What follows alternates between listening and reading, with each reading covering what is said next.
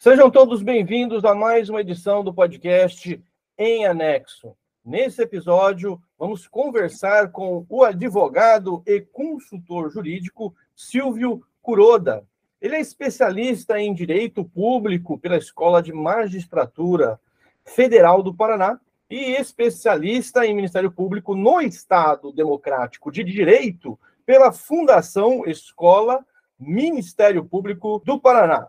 Ele é ex-assessor de ministro do Tribunal Federal e está trabalhando na área de direito há mais de 16 anos. Então, ele tem bastante experiência na área e vai falar com a gente sobre o caso da divulgação indevida de dados vacinais da população de pelo menos 64 cidades do Brasil. Essa divulgação de dados impactou ou está impactando cerca de 4,3 milhões de pessoas. Nós publicamos uma reportagem no nosso site de jornalismo investigativo A Investigação, no dia 30 de junho. E essa reportagem, acreditamos, pode ter vários desdobramentos, porque essa divulgação indevida de dados viola a Lei Geral de Proteção de Dados. E aí eu já vou passando a fala para o Silvio, que é especialista e pode explicar melhor para a gente, quais são as consequências jurídicas de curto e longo prazo dessa divulgação indevida de dados.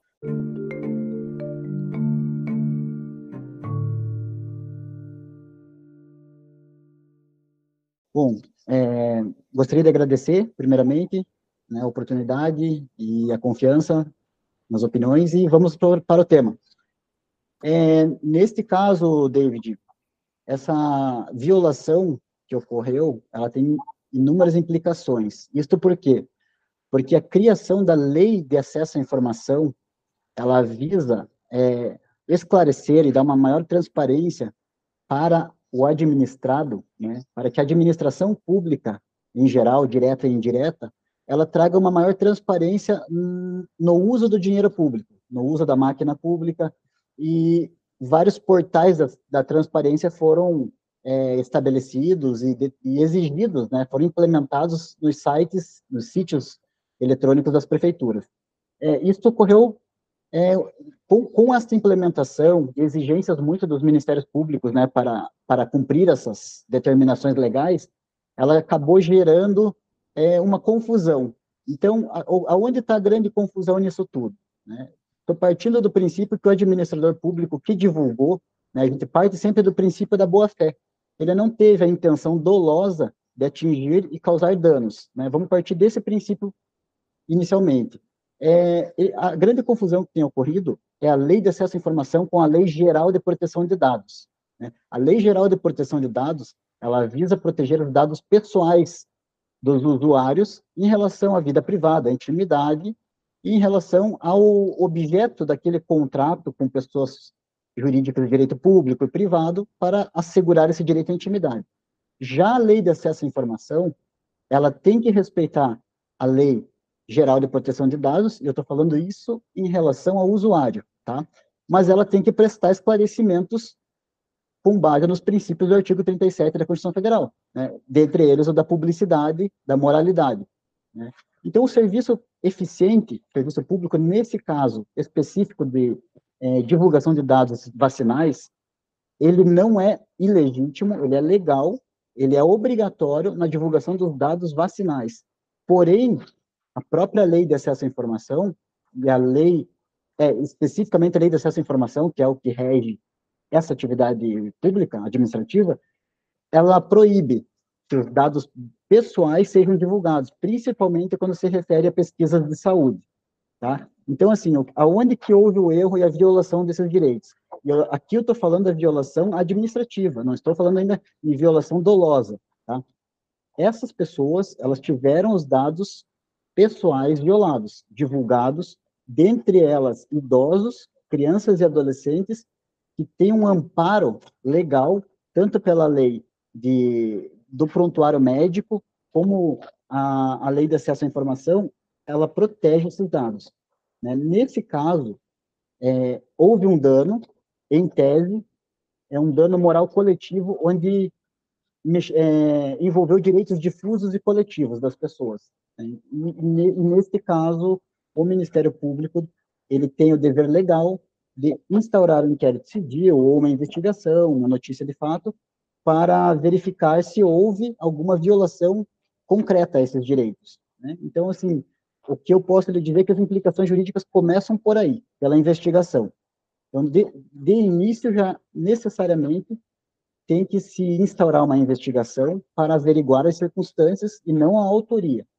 Havendo a identificação dessas violações, aí parte-se para uma outra etapa, e daí vem a instauração do inquérito civil, isso no âmbito civil político-administrativo. Tá? E com, é, é possível que, com o desenrolar das responsabilidades do agente público que divulgou, é, leve a um ato doloso de improbidade administrativa e, consequentemente, leva à suspensão ou é, a, não digo a perda, mas a suspensão, é, a suspensão e a perda temporária, né? Que é, é basicamente é a suspensão, é, penas de multa do servidor público, até inelegibilidades. No âmbito criminal, nós já temos o artigo 325 do Código Penal, né? Que é o crime de violação de sigilo funcional. Mas aí eu estou partindo do princípio do dolo. Né? Algum servidor ele foi alertado e ele teve a intenção de divulgar esses dados, mesmo sendo alertado. Né? Então, assim, nós temos vários dispositivos legais no nosso ordenamento jurídico, tanto recentemente houve alterações na lei de improbidade administrativa, houveram alterações na, na lei de introdução ao direito brasileiro, que deixa cada vez mais clara essa responsabilidade. E a própria Constituição Federal, né? É uma garantia fundamental do cidadão ter esses dados preservados. Inclusive, é, no direito administrativo, a responsabilidade desses, dessas divulgações que gerem um dano à coletividade, ela tem uma responsabilização objetiva do Estado, da administração pública.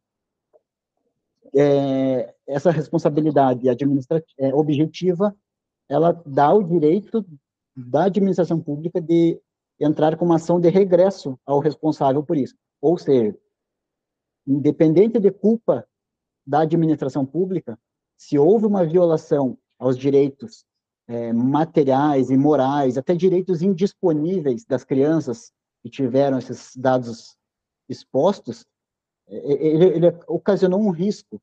Então, necessariamente tem que se apurar essa responsabilização. É um dever de ofício e uma função institucional do Ministério Público, ainda mais agora com estas mudanças na lei de improbidade administrativa, que passou a legitimidade exclusiva para o Ministério Público, né, retirando outros legitimados para apurar isso.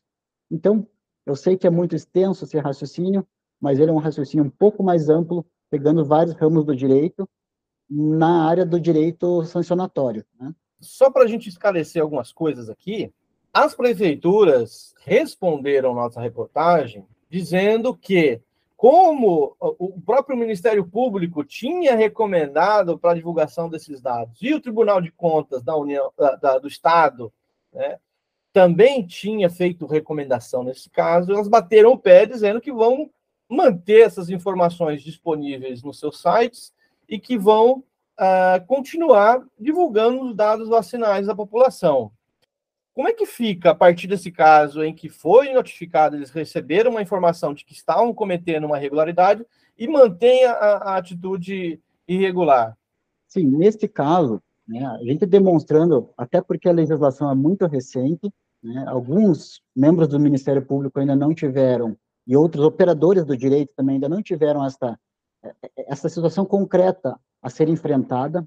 Creio que seja um caso bem paradigma, né, um caso bem inaugural nessa situação, mas assim, havendo a informação de que há essa ilegalidade objetiva na lei, né, e que essas divulgações com base tanto na lei de acesso à informação, quanto na lei geral de proteção de dados, elas são tratadas como excepcionalidade, ou seja, esses dados, eles devem ser publicados, muitos dados sobre o, o, a utilização dos recursos públicos.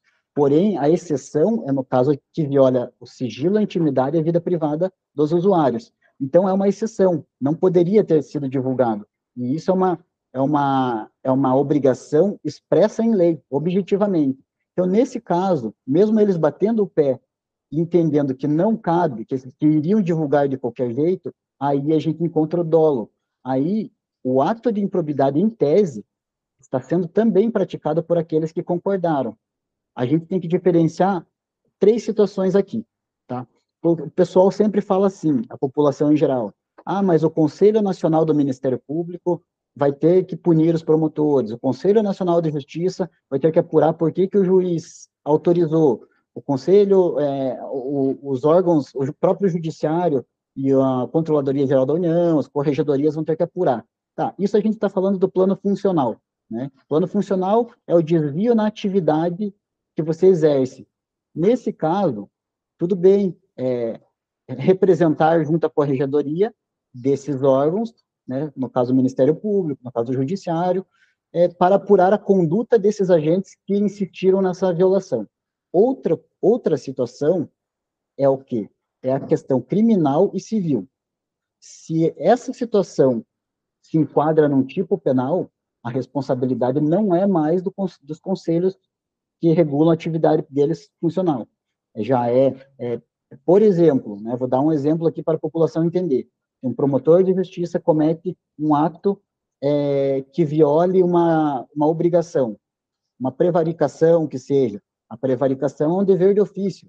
Então, você pode representar junto ao Conselho Nacional do Ministério Público ou a Corregedoria né, do Ministério Público Estadual, para que dê andamento a uma averiguação se essa conduta era realmente correta ou não, mas também você representa junto à Procuradoria-Geral de Justiça e ao Tribunal de Justiça, que é onde tem a prerrogativa, o foro privilegiado que chamam. Né? Eu utilizo o foro por prerrogativa de função no, no termo jurídico, mas o termo é, usual que a população entende é o foro privilegiado. Então, pessoas como juízes e promotores têm o foro privilegiado nos tribunais de justiça. Ali você apura a responsabilização. Então, veja que interessante.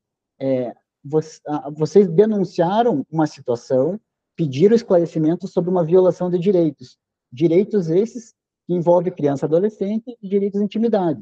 É, situação que o Estatuto da Criança e Adolescente é, vem sendo defendido pelos membros do Ministério Público e pelo sistema todo de justiça, né, pelas polícias, é, vem sendo defendido a favor da criança e do adolescente, da garantia desses direitos. Então, é muito paradoxal a gente entender que os próprios membros do Ministério Público deixaram passar uma situação que viola direitos indisponíveis.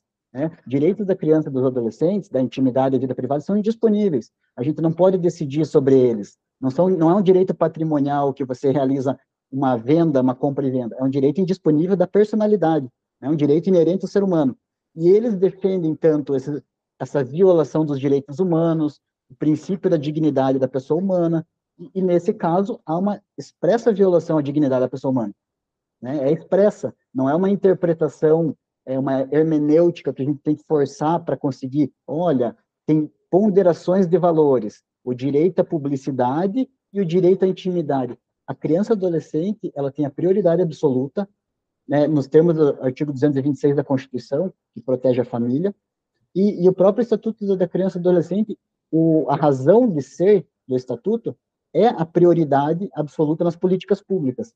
Então, como que aquela prefeitura e aquela, aquelas instituições que exigem políticas públicas de prioridades orçamentárias nas políticas institucionais, de políticas de proteção à criança e adolescente, são as mesmas que estão concordando com a divulgação e violação desses direitos.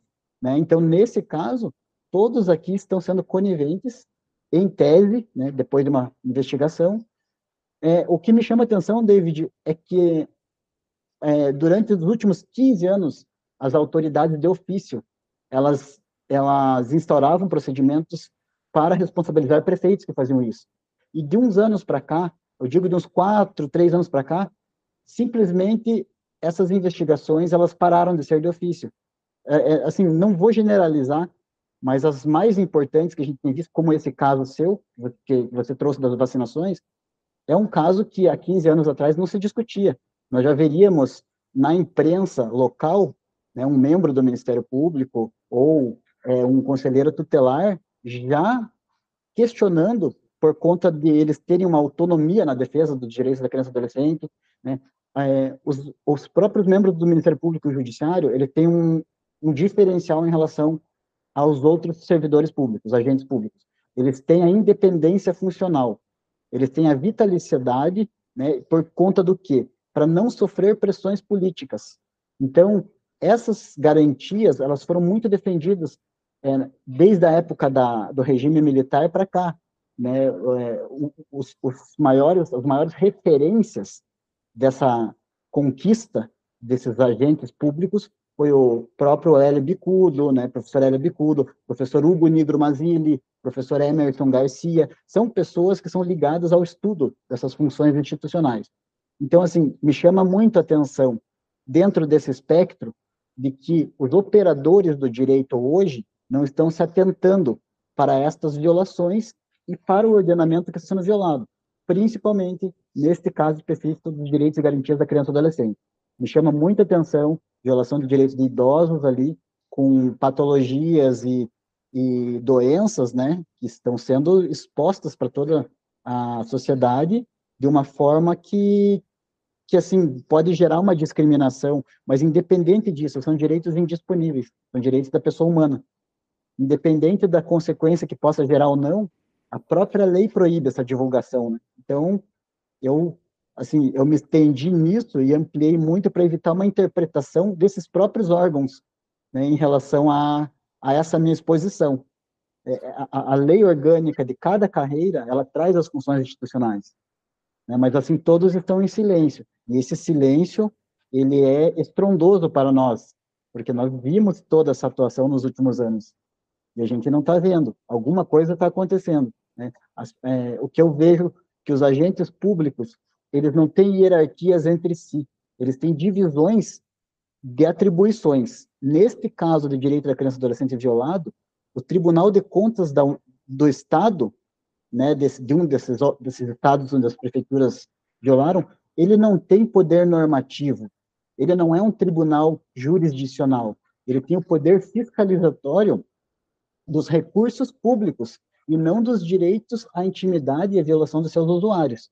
Então, o tribunal poderia autorizar que fossem divulgados os dados das vacinações para o intuito de a gente fiscalizar como foi gasto esse dinheiro público das próprias doses, né? Quanto custou cada dose de vacina e quanto que o poder público municipal gastou, até para evitar uma fraude, evitar um desvio, evitar um superfaturamento, um ato de, de dano ao erário, tem propriedade administrativa, mas jamais interferir no direito à intimidade do usuário.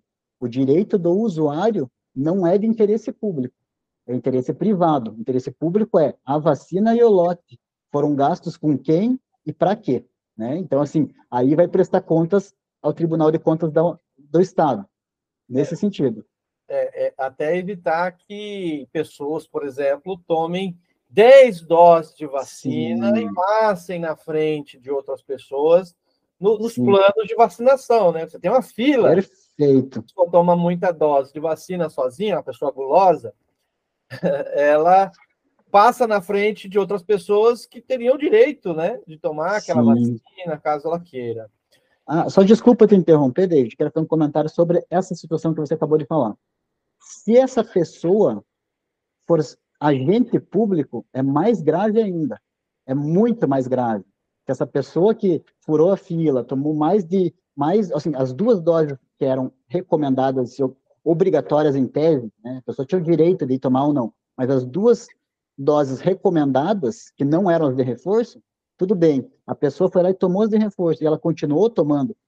Caso ela tenha se aproveitado é, da situação de agente público para tomar essas doses, também implica improbidade administrativa além de crime, improbidade administrativa, por quê? Porque ela causou dano ao erário e ela causou enriquecimento ilícito no sentido do que, que assim, ah, mas não foi um enriquecimento patrimonial. Não, mas foi um enriquecimento patrimonial no qual sentido? No benefício que ela teria. Ela teve um benefício, né? Então foi uma fraude, querendo ou não. Nesse caso específico, se, ela, se a pessoa utilizou do cargo público para conseguir essas doses, se ela era servidora ou agente pública do SUS que estava administrando, né, ou se ela tinha um poder acima, um poder político de grande influência, que gerou um constrangimento no servidor público que autorizou. Então, assim, tem uma, é uma investigação que é necessário realizar, não tem como fugir disso, é um dever de ofício, né? Agora, o Silvio, já para a gente ir encerrando, gostaria de, de destacar que não são todas as cidades que estão fazendo isso. Então, é uma exceção da exceção. É, no Brasil, a gente tem mais de 5.500 cidades. As que nós identificamos que estão divulgando dados são 64, mais ou menos, um pouco mais de 1% do total de cidades do Brasil.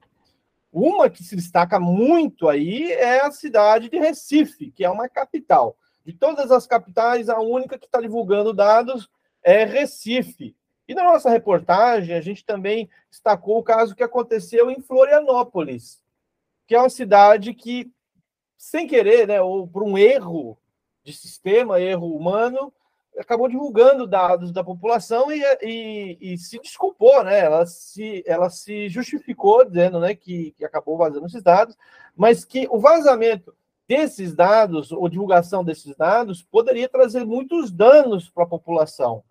E é, muita gente pode sim ser prejudicado. Por exemplo, dados sensíveis como CPF, em alguns casos, nome da mãe, endereço, é, não só o dado de vacinação, mas o dado de saúde. Então, um caso lá que ah, o cara é obeso mórbido, né? E, e é colocado nessas planilhas ou listas online que pode ser pesquisada por qualquer pessoa, inclusive por golpistas, que podem utilizar esses dados para fazer engenharia social e aplicar golpes. Aí, Silvio, dúvida que você pode nos ajudar aqui para já ir encerrando nossa, nossa entrevista. Quem se sentiu lesado, quem se sentiu prejudicado, a população né, que se sentiu prejudicada dessas 4 1,3 milhões de pessoas que tiveram seus dados divulgados, a quem que eles devem procurar, o que, que eles devem fazer? Se, meu nome está nessa lista, o que, que eu faço? Olha, primeiramente, eu vou recomendar, né, com base na, nesses anos de experiência que eu tenho e com base nos, nos diplomas normativos. Né? Nós temos que utilizar as regras do ordenamento jurídico para a finalidade que ela foi criada que é beneficiar todo o Estado democrático de direito, né, o sistema é, de justiça, e para encontrar pacificação social. Então, assim, parece um discurso retórico, mas a ideia específica do ordenamento jurídico é a gente estabilizar os conflitos sociais de uma forma democrática. Então, eu já parto desse princípio. Existem instrumentos jurídicos, a população em si, ela acredita que os operadores do direito que estão disponíveis no mercado tanto privado quanto defensores públicos para os necessitados, advocacia privada, advocacia dativa. Né? Esses profissionais, em tese, eles devem estar muito capacitados não só na área que eles trabalham, ou levar ao poder público os fatos e esperar que o poder público é, resolva toda essa situação. Então, veja, são vários diplomas normativos violados objetivamente, onde nós conseguimos trazer a materialidade dessa situação que consiste no quê? Num ato ilícito que tem um nexo causal, ou seja, tem um, um, uma ligação direta com o resultado danoso. A população tem que fazer o seguinte: não adianta, assim, o comum seria ir lá na autoridade e denunciar isso, e a própria autoridade pública adequar essas violações às normas violadas. Ocorre o quê? Ocorre que, que essas investigações, elas são é, elas devem ser fundamentadas, né, devem ser justificadas, e, no caso de um indeferimento dessa apuração, a pessoa que representou junto à autoridade, ela vai ser notificada com uma justificativa, uma justificativa legal, não uma justificativa é, subjetiva. Por exemplo, ah, o delegado não quis porque ele achou que não era crime.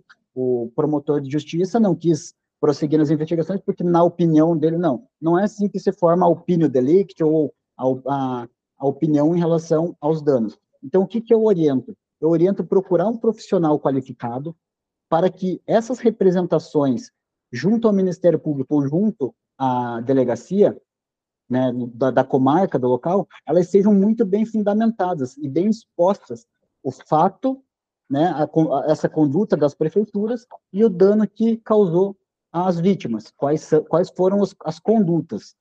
A partir disso, o operador do direito que estiver acompanhando, advogado, defensor público, fundamentando de forma muito objetiva na lei, para evitar qualquer é, perseguição, qualquer é, intuito de ideológico, né? Até porque os membros do Ministério Público e as autoridades públicas, elas são isentas, em tese, né? devem ser isentas de qualquer cunho ideológico, seja qual for. A gente trabalha contra as ilicitudes e a reparação de danos, seja qual for o dano, qual for a autoridade que pratique.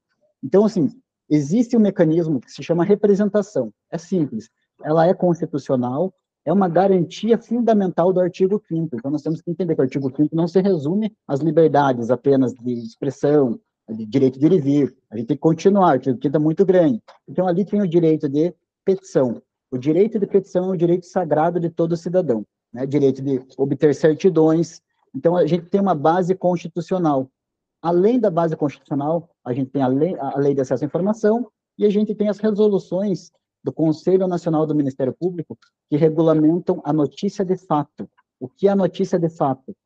É uma notícia de um fato que pode ser criminosa ou não, mas que viola algum direito que o Ministério Público vai apurar para ver se ele vai tomar uma atitude, vai formar a opinião dele, ó, tá dentro das nossas funções, houve dano moral coletivo à criança adolescente neste caso, houve um dano a um grupo, uma coletividade de pessoas, houve um dano difuso né, houve um dano a um direito indisponível de alguma pessoa hipossuficiente, vulnerável naquela situação, tudo isso vai ser averiguado pelo profissional no caso concreto.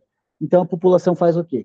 Na minha orientação pessoal e profissional, procura um advogado ou um operador do direito que esteja qualificado para é, expor essas notícias de fato. Né? É uma notícia crime, mas jurídica. Né? Nós não podemos nesse momento a população precisa de pessoas técnicas. Porque assim, ah, mas não vai dar em nada na justiça. Tudo bem, mesmo que não dê em nada. Nós precisamos de uma resposta negativa, de uma resposta negativa fundamentada. E a partir dessa resposta negativa, se algum agente público violou seu dever funcional ou até prevaricou, nós vamos encaminhar essas responsabilizações para os órgãos competentes, do jeito correto. Né? Então, a gente tem que sempre assim, a população está mais vulnerável. Hoje, o, o que eu posso te dizer é que os operadores do direito nunca foram tão importantes em toda a história nos últimos 20 anos, porque alguns agentes públicos estão calados e não podem falar o que pensam. Esses agentes públicos que vinham falando nos últimos 15 anos, é, veja, David, o Ministério Público é o defensor da democracia. Ele é o órgão legitimado da ação penal exclusivamente dele, a ação penal. Ele é o dono da ação penal. Qualquer investigação que seja iniciada em algum tribunal, seja competente do âmbito material ou não, tanto os juízes e promotores não têm hierarquia entre si para defender a população. Tem algum, é, assim, eu vou dar um exemplo muito atual, mas é que eu quero que as pessoas raciocinem, entendam, entendam reflitam sobre isso aonde nós resolveríamos essa situação da violação desses direitos? Na base, na base. Não existe prerrogativas de foro no Supremo, por exemplo, para esse caso. Os prefeitos são julgados no âmbito civil por essa divulgação, caso seja dolosa sua conduta, pelos promotores e juízes das comarcas. Havendo crime, os prefeitos têm a prerrogativa no Tribunal de Justiça. Então, o que, que eu posso lhe dizer? A população tem que acreditar na justiça local. O que acontece em âmbito nacional, com prerrogativas de foro originário, lá em cima, né, na, nos tribunais, é, é uma realidade um pouco distante da sociedade é, em si, das comarcas. E quem está sendo violado nesse momento é o cidadão contribuinte das comarcas. É, eu sei que eu me estendi um pouco, mas o que eu oriento, procure um profissional para que, por escrito, traga toda essa situação, formalize o protocolo junto ao órgão competente e até em relação até em outros órgãos, para que seja apurado num espectro maior, a fim do que, a fim de que essa informação ela seja pulverizada, ela seja ampliada ao conhecimento de outros órgãos, para que não seja arquivado. Infelizmente, a gente, diante das, dos conflitos sociais que a gente tem visto e da atuação funcional de alguns servidores públicos, né, alguns agentes públicos, nós estamos vendo que muita coisa se arquiva, muita coisa se exige prova, quando a produção de provas vem dentro de um processo. Então, a população procura um profissional e leve a autoridade capaz de adequar isso. Por exemplo, um conselho tutelar. Ah, eu tive um, um direito violado dos meus filhos, são menores de idade, criança e adolescente. É, procura uma orientação do conselho tutelar. Por quê? Porque é o órgão qualificado para te orientar e te mostrar se houve uma violação. E se mesmo assim o conselho tutelar entender que não, ele vai ter que é, te trazer isso por escrito, né, através de um ato administrativo é, estabelecido por lei. Então, o que, que eu oriento? A população, ela tem a liberdade, e às vezes a população é a voz desses agentes públicos que não podem falar. E os advogados privados, eles têm uma enorme importância hoje. Né? No meu caso, hoje, eu estou na advocacia privada, já fui servidor público. É, eu sei que muitos servidores, agentes públicos, ex-colegas meus, eles têm uma necessidade muito grande de expor ah, o que ocorre dentro da, daquele espectro que eles trabalham, dentro das suas atribuições. Então, nunca foi tão importante a advocacia privada se atualizar em relação a isso. É, Acabou-se o papel do especialista, olha, procura um advogado criminalista. Hoje, se não tiver um conhecimento do ordenamento como um todo, é, todos estão de mão amarradas. E quanto mais tempo a área jurídica perde em, em discutir questões políticas, né, embora as consequências jurídicas às vezes interfiram na política, a população fica desamparada desses serviços. Tá? Então, assim, o que eu digo, procure um serviço técnico bom, que faça levar para frente, ainda que não dê em nada, mas defenda seus direitos até o final, porque nós vamos ter uma resposta negativa. Não vai ficar silenciado. Agora, não fazer nada, você jamais vai ter uma resposta ou positiva ou negativa, e, já vai, e jamais vai poder expor com publicidade o que os agentes públicos decidiram. Tá? Então, é assim, é mais reflexiva a minha resposta. Né? Eu sei que para muitos é, é muita, ah, isso daí é muita retórica. Olha, é, quanto mais você conhecer a teoria e o ordenamento, mais você sabe aonde estão te empurrando e o que não querem que você enxergue. Então, a gente pode trabalhar com esses instrumentos que nos últimos 18 anos foram efetivamente utilizados e trouxeram um resultado positivo para a sociedade. Né? Só que neste momento, é, me parece que há um, um bloqueio né, em buscar esses direitos, e a sociedade se acomodou. Ela acabou se acostumando que o poder público tivesse esses instrumentos para protegê-la. E hoje o poder público está precisando da sociedade para que ela ajude ele a protegê-la. É uma missão muito complexa, mas é uma missão muito legítima. Silvio, muito obrigado pelas suas explicações, muito obrigado pela sua presença.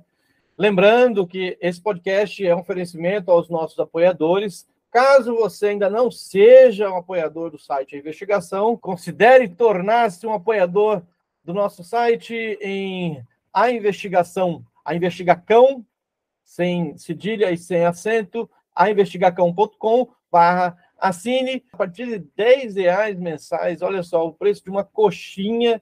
Você nos ajuda a fazer jornalismo investigativo de qualidade. Novamente agradeço a presença do Silvio e convido para novas edições do nosso podcast. Eu que agradeço, David. Muito obrigado. Fico à disposição.